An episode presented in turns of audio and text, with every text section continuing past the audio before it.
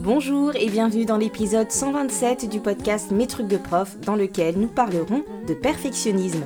Je suis Émilie Lefatan, je suis formatrice et coach professionnel spécialisée dans l'accompagnement des professionnels de l'enseignement, de l'éducation et de la formation.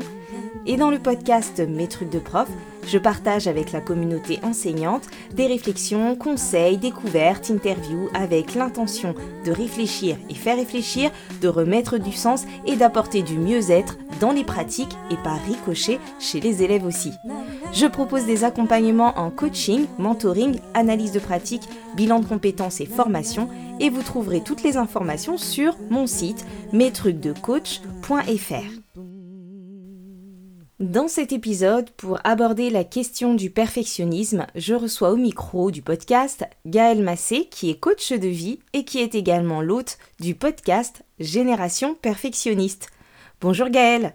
Bonjour Émilie. Je suis ravie de t'accueillir dans cet épisode et de partager, euh, d'échanger même avec toi sur ce sujet. Plaisir partagé.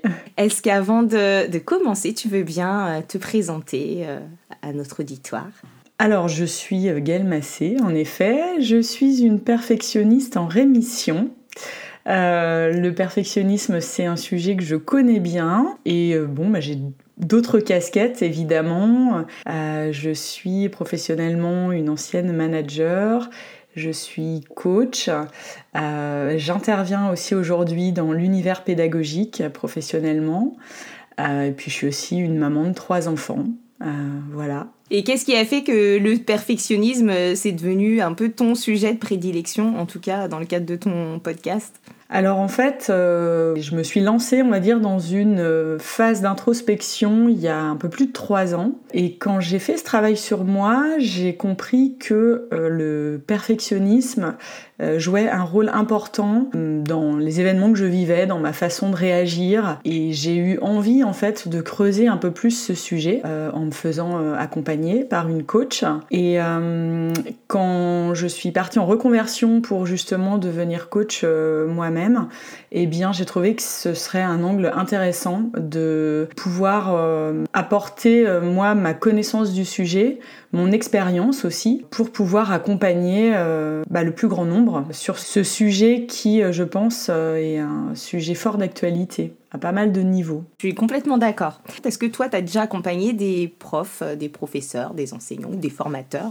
Oui, alors j'accompagne actuellement en effet une, une prof euh, je la salue d'ailleurs si elle écoute ce podcast. Après, c'était vraiment ouvert, on va dire, à n'importe qui euh, que le perfectionnisme les touche d'ailleurs dans leur vie professionnelle et ou dans leur vie euh, personnelle, leur vie familiale, amicale. parce que quand le perfectionnisme est présent, en général, il, frappe à toutes les portes. Mhm. Et j'ai également accompagné jusque-là euh, des consultants, des infirmières, euh, euh, des journalistes. Enfin, vraiment, on est sur des métiers hyper variés. Donc, c'est très riche. Ben, c'est vrai que le perfectionnisme, c'est pas vraiment une, compétence professionnelle. comme tu dis, ça peut toucher tout le monde. Et ce qui est intéressant, c'est aussi de se dire qu'il y a des, des invariants dans la, dans la manière dont ça se, ça se révèle dans la vie des gens, dans parfois peut-être les conséquences, et puis aussi dans, la, dans comment on va pouvoir essayer de, les, de, chanter ce perfectionnisme et de, ou de faire avec en tout cas, euh, et de l'apprivoiser, parce que je pense que c'est peut-être plutôt ça, de se dire comment on peut apprivoiser notre perfectionnisme et en, faire un peu notre ami, quoi. Oui, complètement. C'est un sujet qui touche euh, beaucoup, beaucoup de gens à différents niveaux, et que c'est un sujet aussi qui est euh, parfois un peu mal compris parce que euh, le perfectionnisme dit comme ça, on, pense juste que voilà, les perfectionnistes ce sont des gens qui euh, veulent vraiment bien faire les choses, euh, qui ont le souci du détail, qui sont exigeants et que c'est plutôt positif et une qualité. Mais quand on creuse un peu les choses, on se rend compte que le perfectionnisme, bah, ça vient quand même du mot perfection. que la perfection, c'est un idéal qui est construit par notre cerveau mais que ça n'existe pas en fait. donc chaque cerveau humain interprète cette idée de perfection par rapport à son vécu, par rapport à, son histoire, euh, aux codes aussi sociétaux euh, euh, bah, qui l'ont accompagné durant toute sa vie. Et en fait, cette quête de la perfection, bah, c'est une quête qui ne s'arrête jamais et, mm. donc qui, qui est vaine. Moi, c'est ce que je dis tout le temps. Courir après le perfectionnisme, c'est une course vaine parce que la perfection n'existe pas et si on reste sur cette course, eh bien on ne s'arrête jamais. Et il y a donc des conséquences derrière qui sont, euh, qui peuvent être assez euh, préjudiciables euh, pour, pour nous les êtres humains.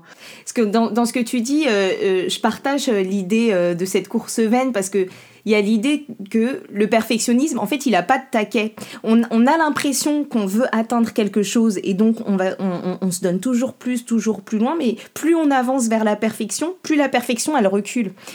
Et donc, euh, la perfection, euh, c'est une représentation, c'est un, fantasme, en fait, qu'on a et dont on n'a pas déterminé les critères en plus. C'est tout à fait ça. En fait, cette perfection, je dirais que c'est un mélange de ce qui est véhiculé par la société, parce qu'il y a quand même aussi des, injonctions et des idées assez fortes véhiculées par la société. Euh, donc c'est un mix de ça et un mix de ce qu'on a reçu dans notre éducation euh, et du milieu dans lequel on a, on a baigné. Mm.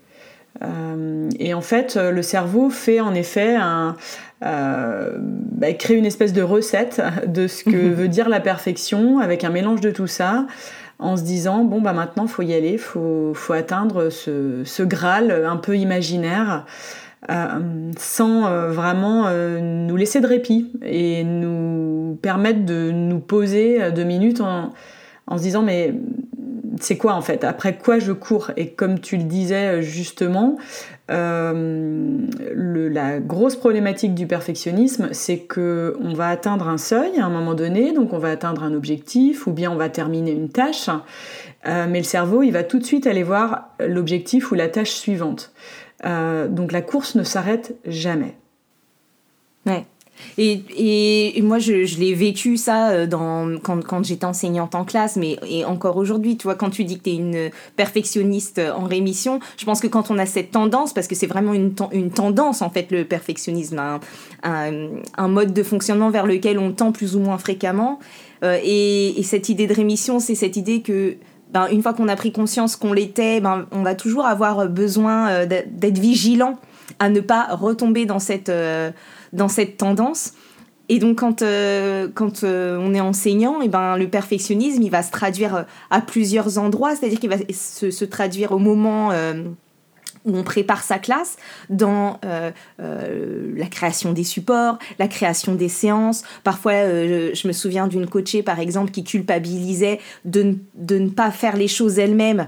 Donc dès qu'elle prenait quelque chose qui était déjà fait, déjà pensé par quelqu'un d'autre, elle culpabilisait en se disant ben elle n'est pas parfaite avec des guillemets euh, si elle n'a pas fait les choses elle-même. Ou alors ce détail du support et où on trouve plus vraiment la limite en fait entre euh, ce qui est de, de l'exigence euh, et de l'exigence qui nous amène à à faire les choses avec investissement et qualité, et de ce qui est de l'excès. Et d'ailleurs, dans la définition de perfectionnisme dans le dictionnaire, c'est vraiment cette tendance excessive à rechercher la perfection. Donc c'est cette idée euh, d'excès et en, réfléchissant, moi je me suis dit ça me faisait penser, euh, alors je suis pas euh, hyper mateuse, mais ça me je me souviens de au lycée de, cette, de, la, courbe de Gauss, tu vois, où finalement ben ça augmente, ça, augmente, ça augmente, et puis à la fin ça diminue, et ça me faisait penser justement à l'efficacité, tu vois, à l'efficacité euh, euh, qu'on peut avoir avec cette exigence, c'est-à-dire qu'on a l'illusion que plus on va augmenter notre exigence, plus on va aller vers la perfection, alors qu'en réalité, euh, au bout d'un moment, il y a une perte d'efficacité, c'est-à-dire que l'exigence, il y a un certain niveau d'exigence qui nous fait nous dépasser, faire les choses correctement, et dans l'idée de cette courbe, ben, plus on augmente notre niveau d'exigence, plus au, final on va finir par euh, perdre en efficacité. Oui, tout à fait. Non, je te rejoins. Euh, en, fait, euh, ce que tu dis, c'est juste parce que ce qui, pour moi, caractérise les perfectionnistes, c'est que pour eux, tout est important. Mm. Euh, c'est-à-dire que euh, un enseignant perfectionniste, je pense qu'il euh, s'imagine qu'il doit exceller sur tout mm. et tout le temps. Et, le, problème, il est là parce que c'est ok d'exceller, c'est ok d'être très bon et d'être exigeant envers soi sur la qualité du travail qu'on va donner. Bien sûr que c'est ok. Euh, moi, je suis une perfectionniste en rémission, mais je n'ai pas perdu cette envie euh, d'être juste, d'être bonne dans ce que je fais. Euh, mais c'est irréaliste de penser qu'on peut exceller tout le temps et surtout parce mm. qu'on n'est pas des robots, on reste des êtres humains avec des périodes où l'énergie va fluctuer, des périodes où on aura moins de temps aussi, euh, moins de temps à consacrer à, voilà, aux différentes choses qu'on a sur notre to-do list. Et pour moi, c'est vraiment euh, important, je pense, de réfléchir à ces attentes un peu irréalistes, alors qu'à notre cerveau, mais qu'à parfois la société aussi, voilà, en mode, euh, euh, bah, il, faut, il faut être bon partout, enfin, je veux dire, il faut être euh, bon professionnellement, il faut être un excellent parent, il faut que nos enfants réussissent, il faut que socialement, on soit aussi frais et dispo tout le temps. pour moi, il y a vraiment un besoin de, challenger ces attentes qui, qui, viennent directement de la société, et il y a besoin de challenger ce qu'on décide, nous, de faire, c'est-à-dire qu'on doit décider ce qui est important. Parce que si on laisse notre cerveau en roue libre, ben, il reste dans cette course où tout est tout le temps important et où il faut toujours faire tout avec la même intensité. Et à ça s'ajoute à la fois ce qui est important pour nous et les, nos, nos exigences qu'on s'impose et les exigences imposées par les autres, par l'institution, euh, par les programmes, par... Euh, par les euh, parents. par les parents. Et donc, c'est une espèce d'amas d'exigences qu'on ne questionne pas. Et comme tu dis, c'est aussi euh, le fait de se dire tout partout, la, toute exigence, on va dire, ou la, la, perfection dans tous les domaines. Alors que, ben, et ce que, ce que je disais par rapport à cette idée que plus on rajoute d'exigences, plus finalement, en fait, on perd aussi en efficacité. C'est que le temps n'est pas extensible, euh, les journées ne sont pas extensibles, et qu'en fait, tout ne rentre pas de toute façon euh, euh, dans 24 heures, et que plus on essaye d'en faire, plus on en fait, plus on met des choses importantes, même parfois, enfin vitales pour notre mental et notre bien-être en tout cas, de côté. Et le risque, c'est ça, quoi. C'est tout à fait ça. Pour moi, il y a deux risques. Enfin, il y en a, il y en a, il y en a encore plus, mais, mais, euh, mais il y a, on va dire qu'il y a deux, deux grandes familles. C'est en effet le. Et, qui sont des conséquences directes, en fait, du perfectionnisme à l'excès. Euh, c'est le temps qu'on passe à faire les choses, parce qu'un perfectionniste a beaucoup de mal à s'arrêter. Il va donc passer des heures à préparer euh, son cours, euh, à préparer un compte-rendu pour les parents ou euh, une présentation, voilà, une conférence. Et ça va être en deuxième temps l'énergie, en fait, qu'on y laisse. Parce que c'est épuisant d'être au taquet tout le temps, à 200%. D'où, je le disais tout à l'heure, cette importance de faire des choix. On n'a pas le choix que de faire des choix si on veut réussir à s'extraire de ce perfectionnisme. Il n'y a personne qui va venir euh, nous le dire ou le faire à notre place. Et, c'est, ce qui est le plus difficile en fait. Parce que, euh, enfin moi je me souviens, il y a encore, euh, je dirais 4-5 ans, de, l'environnement professionnel où j'étais, des collègues qui me disaient, vas-y maintenant rentre chez toi, enfin t'en as fait assez pour aujourd'hui. Euh, mais je les écoutais pas en fait, euh, parce que euh, bah, moi j'estimais qu'il y avait encore beaucoup à faire. voilà, j'étais tellement impliquée que je je voyais pas pourquoi il fallait s'arrêter. donc c'est vraiment arriver à prendre conscience déjà que peut-être tout le temps qu'on passe et toute l'énergie qu'on y laisse, bah, la cause première c'est notre perfectionnisme. Et ensuite faire ce pas de côté et réussir à se voir faire, en fait, quand on est en plein dedans. Ouais.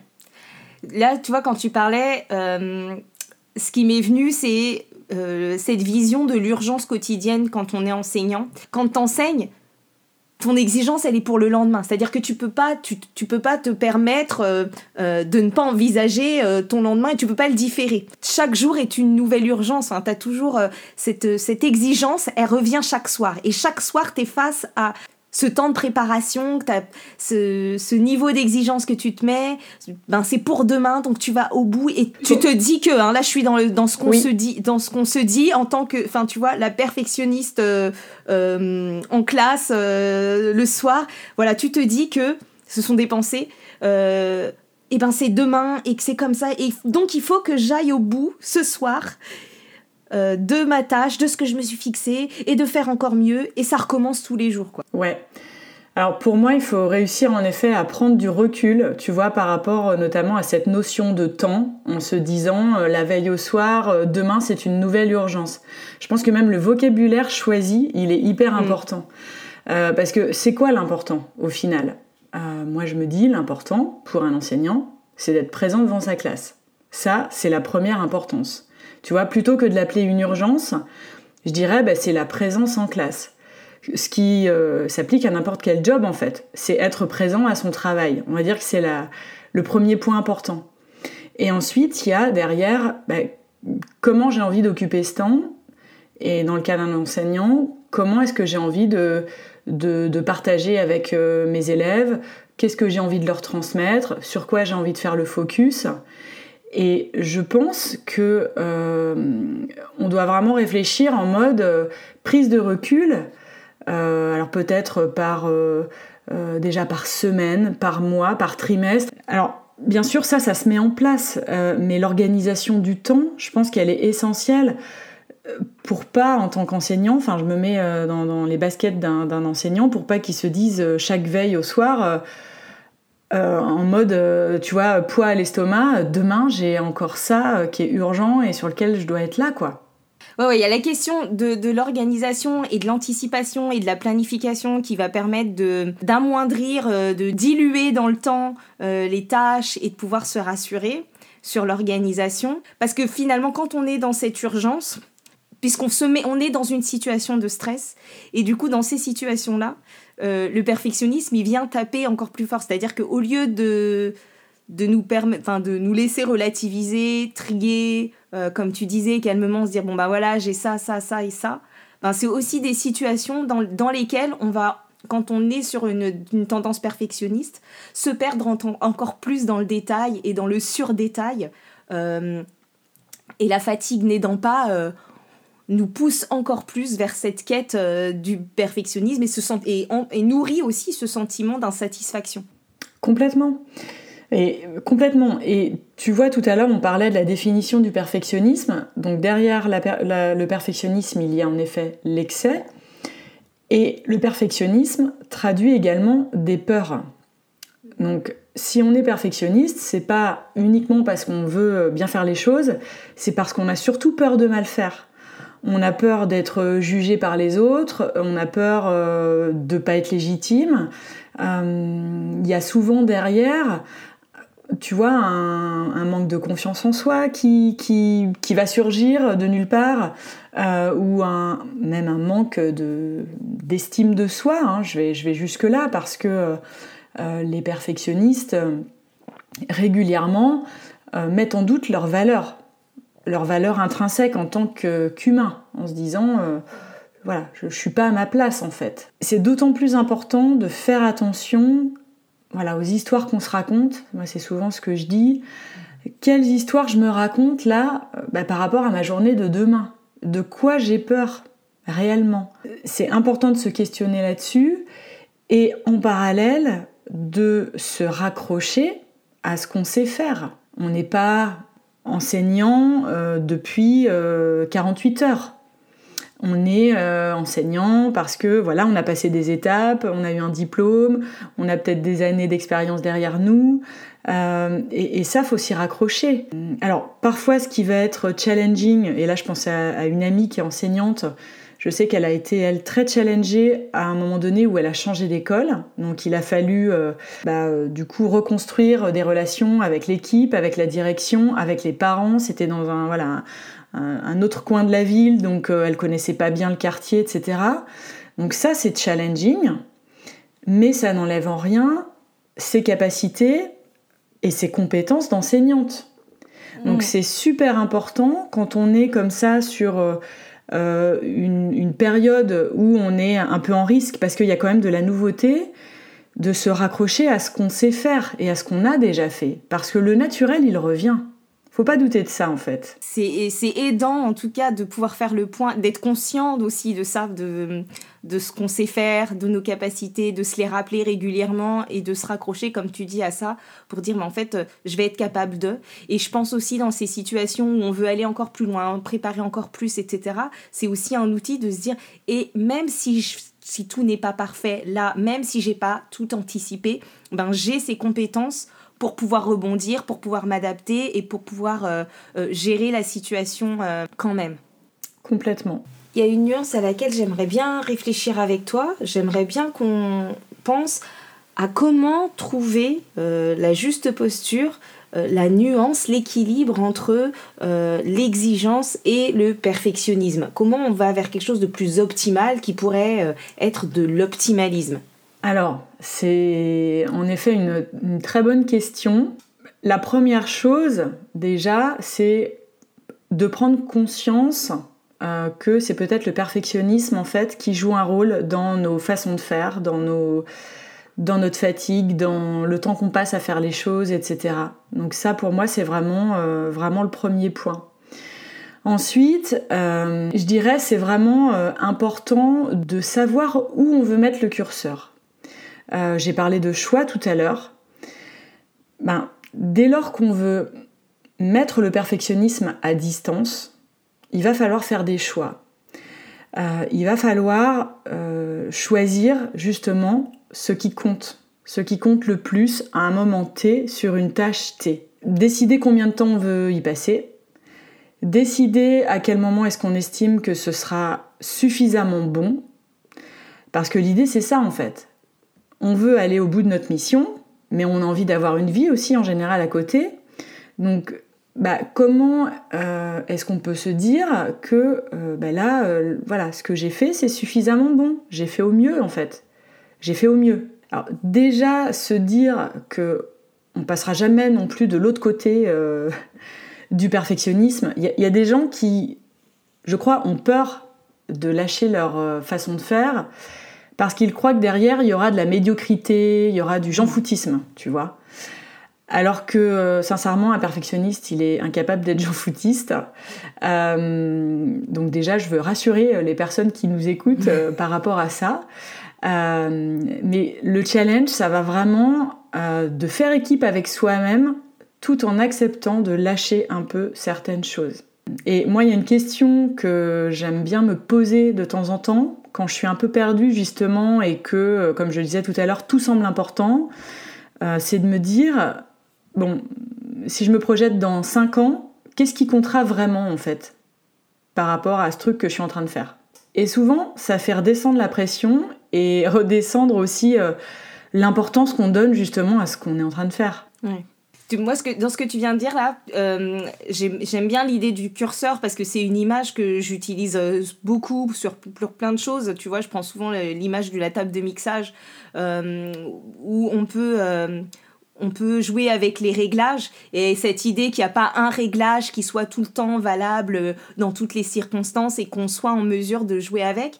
Et dans cette idée de réglage, si on prenait un réglage du coup sur, euh, sur la question du perfectionnisme. Comme tu dis, il n'y a pas euh, euh, en haut le perfectionnisme et en bas le je m'en foutisme, mais c'est plutôt ben, une question d'excès. Donc d'un côté, à l'excès, c'est le perfectionnisme, mais en fait, peut-être que en bas, ce serait plutôt l'exigence ou, ou, ou l'efficacité, comme on se disait tout à l'heure, et c'est de pouvoir régler et donc sortir de cette binarité, soit je suis perfectionniste, euh, soit euh, je suis complètement tir au flanc, euh, mais plutôt de se dire, bah, en fait, quand je suis dans le perfectionnisme, je suis vraiment dans un, un, excès qui me nuit et que si je le diminue, je diminue pas l'intensité, enfin je diminue pas la qualité. Tout à fait.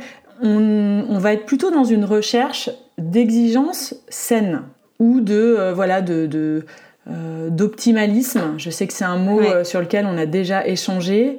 c'est un mot qui est complètement adéquat. C'est vraiment cette idée de faire les choses de façon optimale, mais en sachant s'arrêter euh, bah, pour ne pas y laisser euh, nos soirées et notre santé mm. surtout.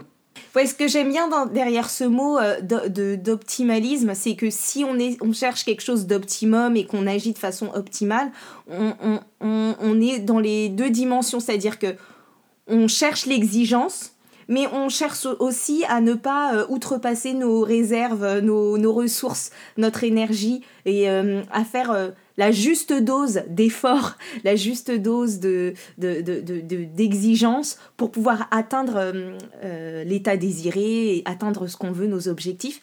Et ça me fait rebondir sur la deuxième chose que, dont, tu as parlé, et c'est souvent en coaching ce que je dis euh, aux personnes que j'accompagne, mais en fait, c'est de déterminer quand est-ce que je serai content, quand est-ce que je serai satisfait, quels sont les critères de réussite de cette tâche? Et de prendre ce temps, tu vois, j'ai un épisode dans le podcast qui s'appelle le prendre un temps de sas, de ce temps de pause avant d'être dans une tâche. Euh, avant de, commencer quelque chose, de prendre ce temps de définir, comme tu disais, le temps qu'on veut y passer et surtout quand est-ce que la tâche s'arrête, à quel moment je suis satisfait. Si je suis en train de préparer ma séance, par exemple, ben, si je me dis que je veux y passer deux heures, déjà je me mets d'accord avec moi-même pour y passer euh, deux heures, pour me dire combien de temps je veux y passer, mais surtout à la fin des deux heures, qu'est-ce que je veux avoir?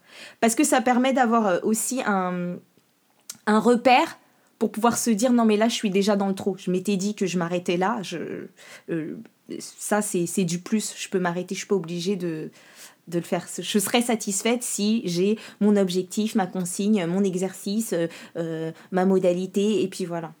Ouais, et euh, parfois on a du mal en fait à se l'appliquer pour soi. On a beau en, avoir envie, c'est vraiment difficile de, de, se fixer des limites.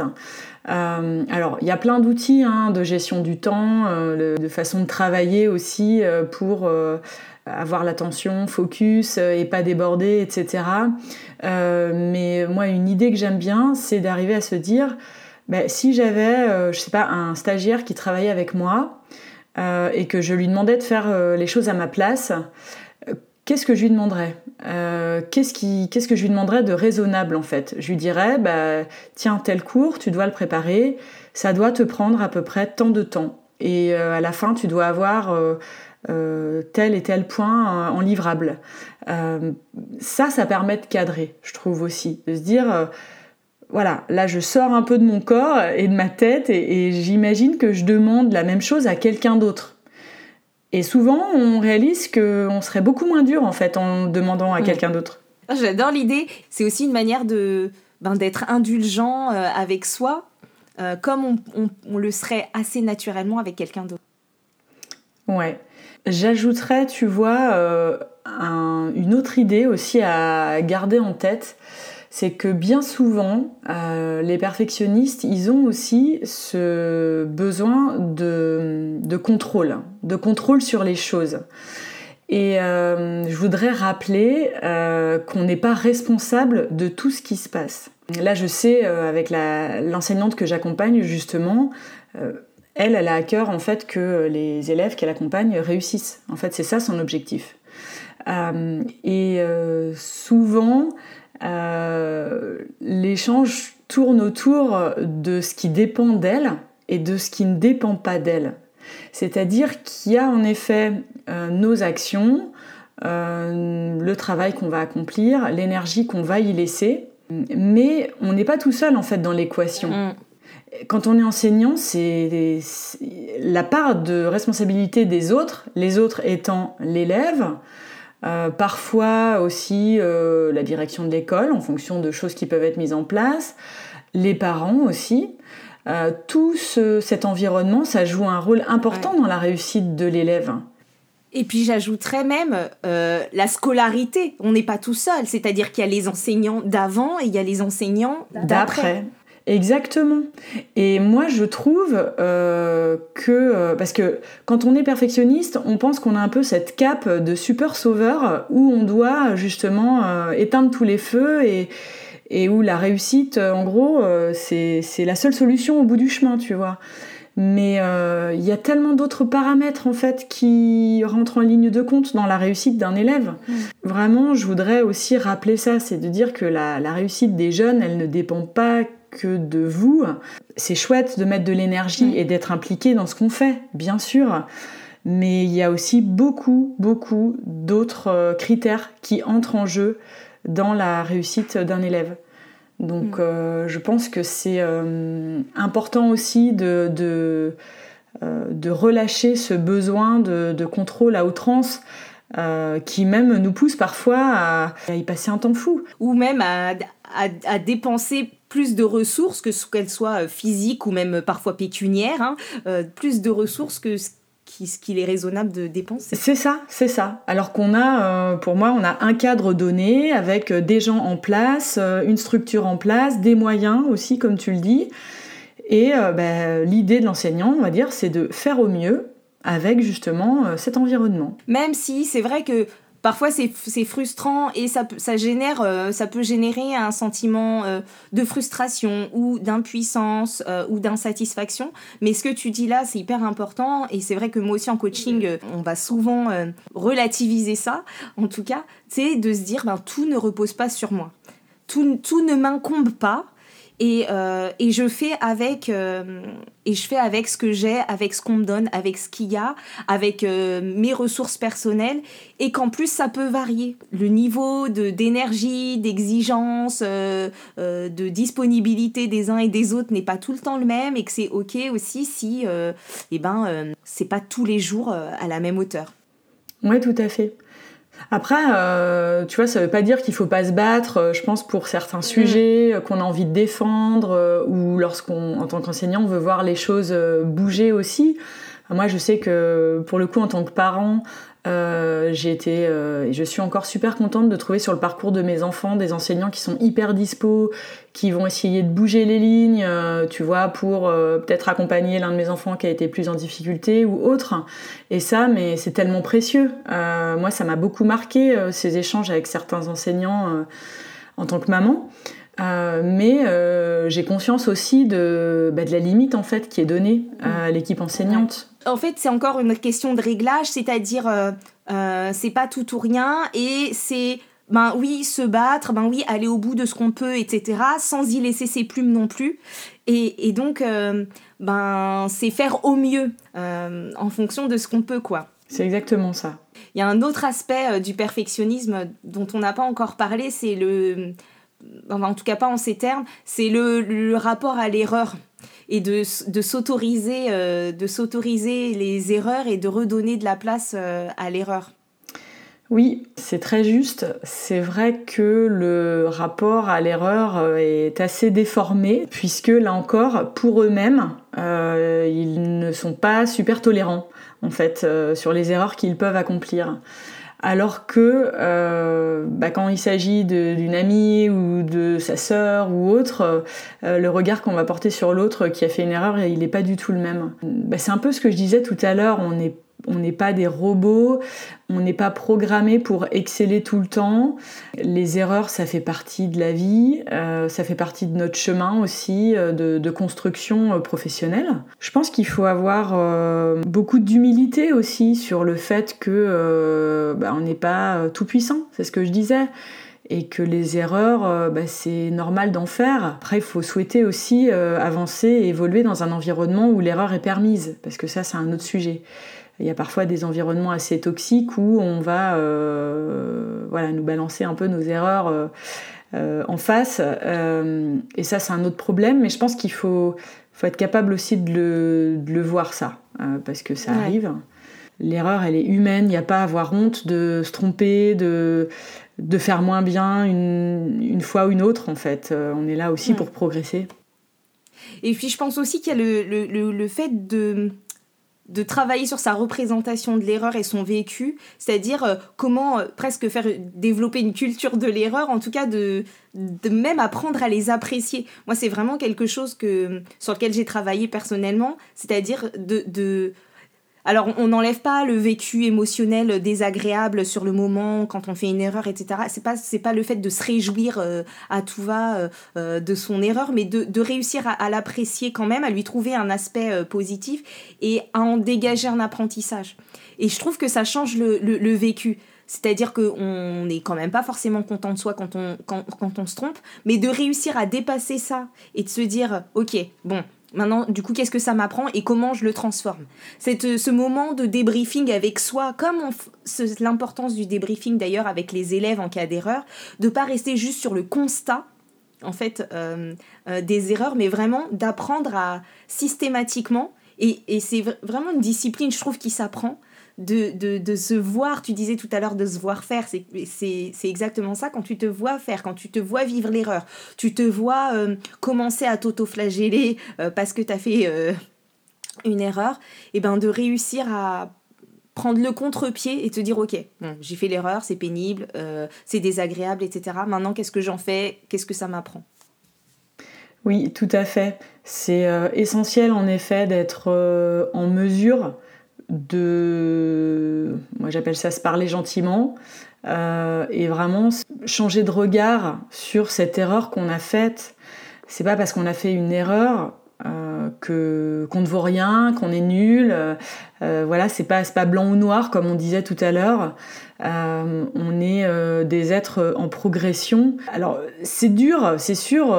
ça ça montre euh, une part vulnérable de nous-mêmes, euh, mais euh, bah, la vérité, même si la société voudrait parfois nous faire croire le contraire, c'est qu'on est des êtres faillibles, on est des êtres vulnérables, qui faisons des erreurs, qui ressentons des émotions par rapport à tout ça, et ça c'est juste normal.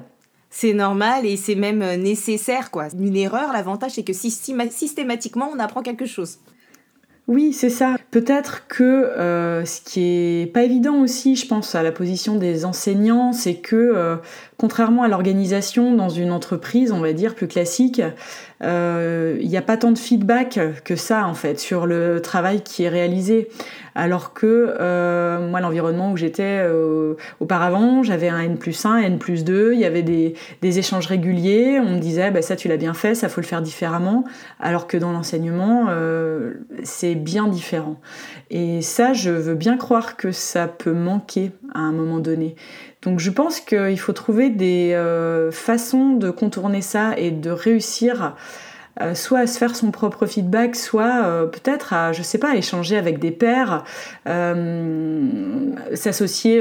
Je, repense à mon, amie enseignante, je sais qu'elle bosse souvent avec une autre collègue et qu'elle se challenge toutes les deux et que ça les motive beaucoup en fait dans le fait d'avancer, justement d'avoir le, le, regard extérieur de quelqu'un parce qu'en fait c'est de ça qu'on a besoin. On a besoin Enfin, l'être humain, il est sur Terre aussi pour appartenir au groupe. Il a besoin de ce sentiment d'appartenance. Donc, on a besoin du regard, en fait, à un moment donné, de, quelqu'un qui va nous dire c'est bien ce que tu as fait. Et c'est ok. Il n'y a pas de, c'est complètement normal. Il n'y a pas de honte à avoir besoin de ce regard et de cette validation. Donc, peut-être, euh, et c'est vrai que c'est challenging dans l'enseignement, peut-être qu'il faut aller chercher cette validation auprès de, certaines personnes, euh, parce que euh, ça nous fait avancer aussi, je, crois. Ouais, d'aller chercher du feedback et de voir où on peut le trouver et de l'accepter aussi. Dans l'épisode 125 euh, ou sur l'estime de soi, on, en parlait avec Laetitia Dalicieux. Mais par rapport à ce que tu disais euh, sur ce feedback dans l'éducation nationale, enfin, quand on enseigne, qui est un peu trop rare, euh, ça peut peut-être jouer aussi sur le perfectionnisme, c'est-à-dire que comme il est rare, les fois où on va avoir un rendez-vous de carrière, etc., ben on se met un peu dans un parfois dans un état d'esprit un peu fixe de se dire ben faut que je prouve quelque chose à ce moment-là parce que c'est le seul moment où on va venir me voir et donc du coup euh, une, quelque chose qui peut-être nous, nous fait moins accepter l'erreur si on si n'y prend pas garde, en tout cas, euh, entretient ce regard critique pas constructif dans notre, dans notre vécu de l'instant. Oui, Euh, bah, ça me fait penser, tu vois, à ma cliente justement qui a eu euh, son entretien de carrière il y a quelques semaines et on en avait discuté ensemble. Euh, parce que j'imagine que ça peut en effet vite prendre des tournures où ça prend beaucoup de place dans la tête. J'essayais justement de lui dire bah, quel est le message clé en fait que toi tu as envie de passer? Qu'est-ce que tu as envie que la personne elle retienne de toi? Donc ça c'était le, le, premier point. Et le deuxième, c'était bah, avec quelle émotion tu as envie d'aborder cet échange? Voilà, ce qui est ressorti, c'est que c'était la confiance. Elle avait envie de se sentir, elle, confiante déjà dans ses compétences, dans sa capacité à bien gérer ses classes et euh, pouvoir transmettre cette confiance pour que la personne en face euh, voilà, comprenne qu'elle faisait bien les choses qu'elle les faisait suffisamment bien. Ça peut peut-être aider aussi euh, ces, pistes. Ouais, et c'est vrai que sur, sur l'accompagnement au rendez-vous de carrière, euh, moi que je fais euh, souvent en coaching et parfois même en mentoring, mais c'est vraiment il y a vraiment là, c'est le moment où le perfectionnisme des gens se, se, démultiplie, justement par rapport à ce, cette évaluation, enfin c'est vécu comme une évaluation, etc. Et où du coup les gens se mettent en difficulté à, à surdétailler euh, à aller euh, chercher à être parfait sur, des, des, sur plein de, de, dimensions différentes, en oubliant ce que tu dis là, qui est hyper juste, en oubliant euh, ben, ce qu'ils font déjà bien, pourquoi ils sont là, ce qu'ils ont envie de ben, d'être et de montrer qu'ils sont. Et il y a parfois, ben, du coup, une distorsion, une grosse différence entre ben, au final, ce qu'ils montrent de leur pratique et de, et de l'enseignant qu'ils sont à ce moment-là et ce qu'ils sont euh, en réalité. Ouais, ouais, c'est ça en fait. Le, le cerveau s'emballe. Euh, il veut être sûr qu'on va euh, donner toutes les infos, comme tu disais, rentrer dans le détail, déverser un peu toutes les actions qu'on a entreprises sur sur une période. Alors que voilà, on le sait déjà dans un échange, l'interlocuteur il ne retient qu'une partie de ce qu'on a dit.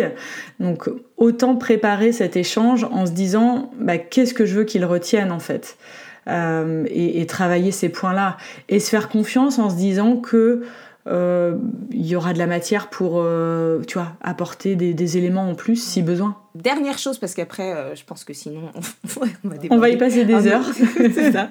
Quand on se connaît et quand on a vu, tu parlais au départ de se, de se voir faire, quand on a mis le mot là-dessus, quand on a compris que c'était une tendance qui pouvait être qui pouvait nous être néfaste plus que bénéfique, euh, et ben on se voit aller dans le surdétail dans ces situations-là. Moi, en tout cas, c'est ce qui, ce qui m'arrive, c'est que du coup, c'est aussi un indice dans l'autre sens. C'est-à-dire que quand je me vois être en train de surdétailler, ça me donne euh, un indice pour me dire attention, Émilie, là, tu es peut-être en train de partir dans du perfectionnisme. Euh, peut-être que là, ça suffit en fait. Complètement. et tu vois, parce qu'on l'a dit au tout départ, le perfectionnisme, on s'en débarrasse jamais complètement. En fait, euh, bah, si je parle pour moi, le travail que j'ai fait sur moi depuis euh, quelques années euh, m'a permis de le mettre à distance, alors de l'atténuer quand même très fortement.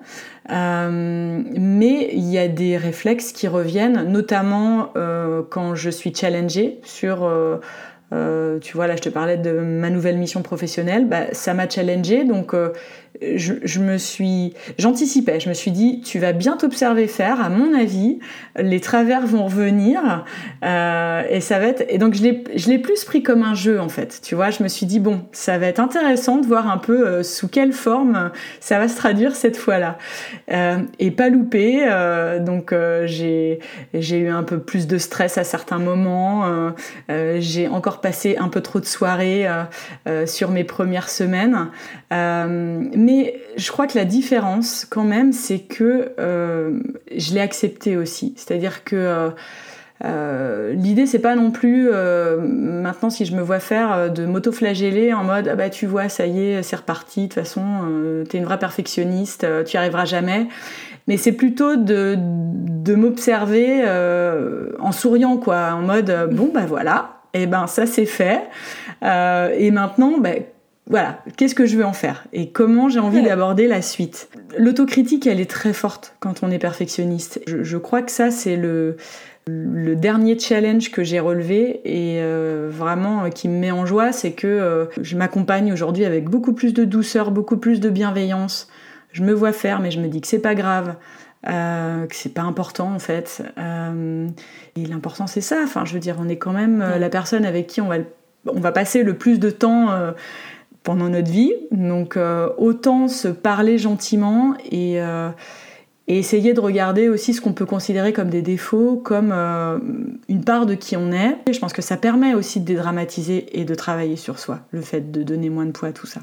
J'adore le vraiment ce côté ludique que tu as donné que tu as donné à ce travail-là et, le fait de se dire qu'en fait on n'est pas en train de s'ajouter une nouvelle injonction et de se dire oh là là faut surtout pas être perfectionniste.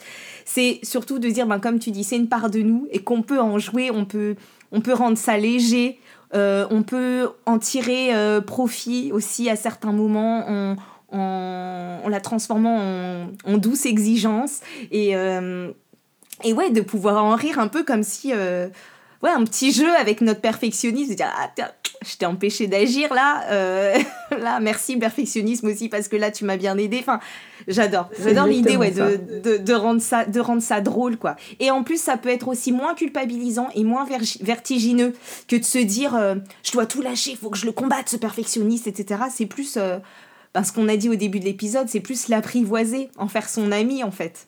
Dire ben t'es là, tu fais partie de moi, tu fais partie de ma vie je vais essayer de faire en sorte que tu débordes pas. C'est complètement ça. En fait, euh, euh, moi je dis souvent aux personnes que j'accompagne que je suis là pour les aider à développer des compétences vers plus de lâcher prise. Mais l'idée c'est pas de voilà de se transformer complètement et de devenir quelqu'un d'autre. Euh, c'est plutôt de bah, de prendre de la distance, c'est ce qu'on disait avec cette exigence qui est pas toujours saine, pour pouvoir euh, bah, amener plus de douceur euh, euh, dans, son quotidien en fait. Je crois qu'on peut s'arrêter là. J'aime trop cette fin. Eh ben super. En tout cas, Gaëlle, si les personnes qui nous écoutent ont envie de te suivre, de te retrouver, de se faire coacher, où est-ce qu'ils peuvent te retrouver? Alors ils peuvent me retrouver déjà sur mon podcast qui s'appelle Génération Perfectionniste euh, et ils peuvent également me trouver sur Instagram. Mon compte porte exactement le même nom, Génération Perfectionniste. Super. Eh bien, merci euh, d'avoir euh, partagé ce moment avec moi, cet épisode, d'avoir échangé sur ce sujet qui t'est cher. Merci à toi, Émilie. C'était vraiment un plaisir. Merci à toutes et à tous pour votre écoute. Vous pouvez écouter les autres épisodes du podcast sur le site mestrucsdeprof.fr ou sur les différentes plateformes d'écoute de podcast. Pensez à attribuer le maximum d'étoiles pour soutenir le podcast quand c'est possible. Et sur Spotify, vous avez désormais la possibilité de réagir à la fin de chaque épisode. Vous pouvez sinon m'envoyer un petit mail à contact.mestrucsdeprof.fr. Je vous retrouve bientôt pour un nouvel épisode et d'ici là, prenez soin de vous. Bye bye